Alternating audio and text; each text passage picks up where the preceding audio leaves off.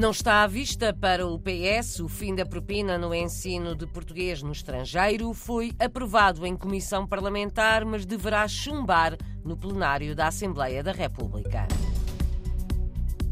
Entrou em campo e lançou uma bola. O presidente da República foi a um jogo de beisebol na Califórnia. Marcelo foi a estrela do jogo.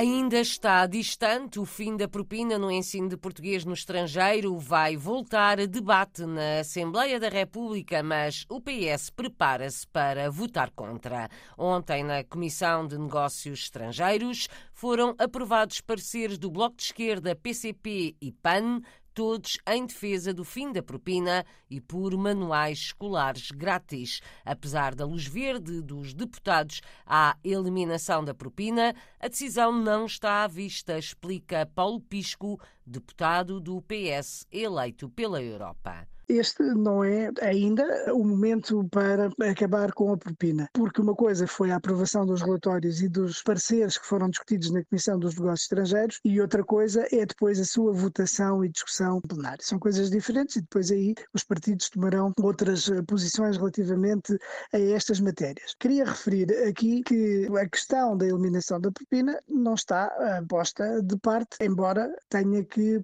fazer parte de um processo para que isso possa vir a acontecer e a questão do, da, da, redução dos encargos, eh, eu espero que vá nesse sentido, é essa a minha expectativa eh, e, portanto, tem que haver um acordo também dentro do governo para que isso possa acontecer. Paulo Pisco defende o fim da propina no ensino de português no estrangeiro, mas alega que o compromisso do governo socialista é reduzir os encargos das famílias e não acabar já com a propina. Esclarece porquê. A propina não pode ser isolada de um contexto mais geral de investimento no ensino do português no estrangeiro. Muito particularmente com tudo aquilo que agora está previsto no âmbito do plano de recuperação e resiliência, que é uma verba muito avultada para facilitar o ensino e também uh, as aprendizagens para os alunos que frequentam os cursos de ensino de português no estrangeiro. Portanto, aquilo que se pode esperar e que se pode esperar da minha parte é que haverá momentos em que hum, é necessário estar em sintonia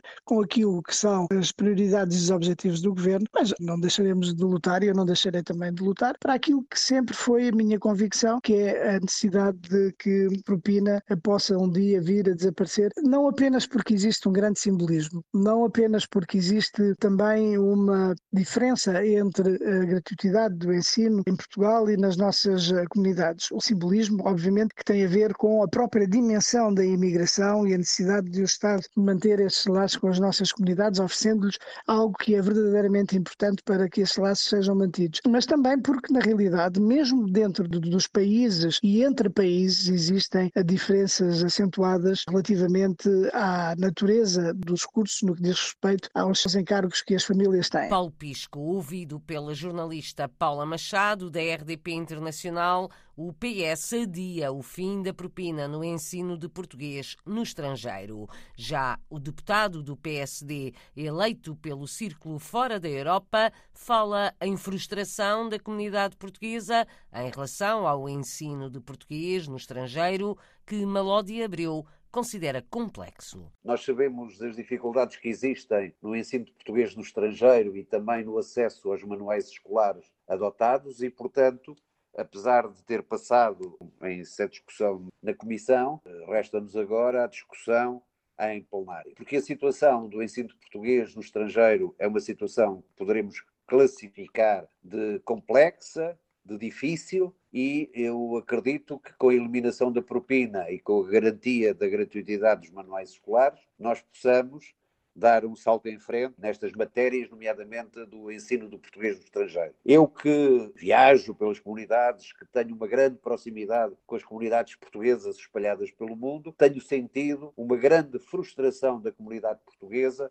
relativamente ao ensino do português, não só da comunidade portuguesa, como eh, de alguns professores ou de muitos professores que se encontram em muitos dos países para o ensino do português. Malode Abril, na RDP Internacional, é deputado do PSD eleito pela imigração, fora da Europa. A notícia de que o fim da propina no ensino português no estrangeiro passou em comissão parlamentar, mas deverá chumbar em plenário, não é surpresa para Pedro Rupio.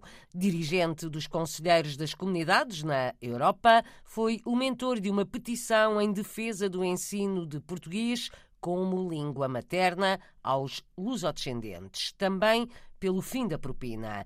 Pedro Rupio, que foi estudante de português na rede do Instituto Camões na Bélgica, não está para já à espera de novidades. Não estou surpreendido porque, sabendo que o Partido Socialista tinha claramente identificado no programa eleitoral de que o objetivo era a redução gradual da propina e sabendo que os partidos que apresentaram propostas recentemente falam da eliminação direta da propina, é óbvio que não é algo que seria possível a partir do momento em que o Partido Socialista mantivesse aquilo que foi proposto e parece que é o caso Portanto, é uma questão de ter paciência e de ver nos próximos anos. Pedro Rupil, conselheiro das comunidades portuguesas na Bélgica e mentor da petição português para todos.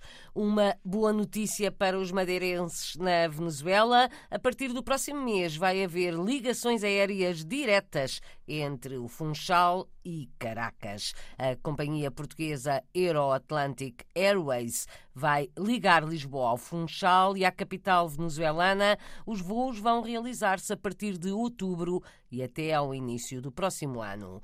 Paulo Cafofo, secretário de Estado das Comunidades, está satisfeito porque esta ligação era há muito aguardada. É uma grande notícia para a comunidade portuguesa que reside na Venezuela o facto de passarem a ter ligações eh, aéreas eh, diretas entre o Funchal e Caracas. O governo da Venezuela, através do Instituto Nacional de Aeronáutica Civil, aprovou esta ligação através da companhia aérea Euroatlantic e isto vem um, ao encontro das necessidades desta comunidade. A ligação aérea Lisboa-Caracas, com escala no Funchal, vai realizar-se a partir do próximo mês e até ao início do próximo ano.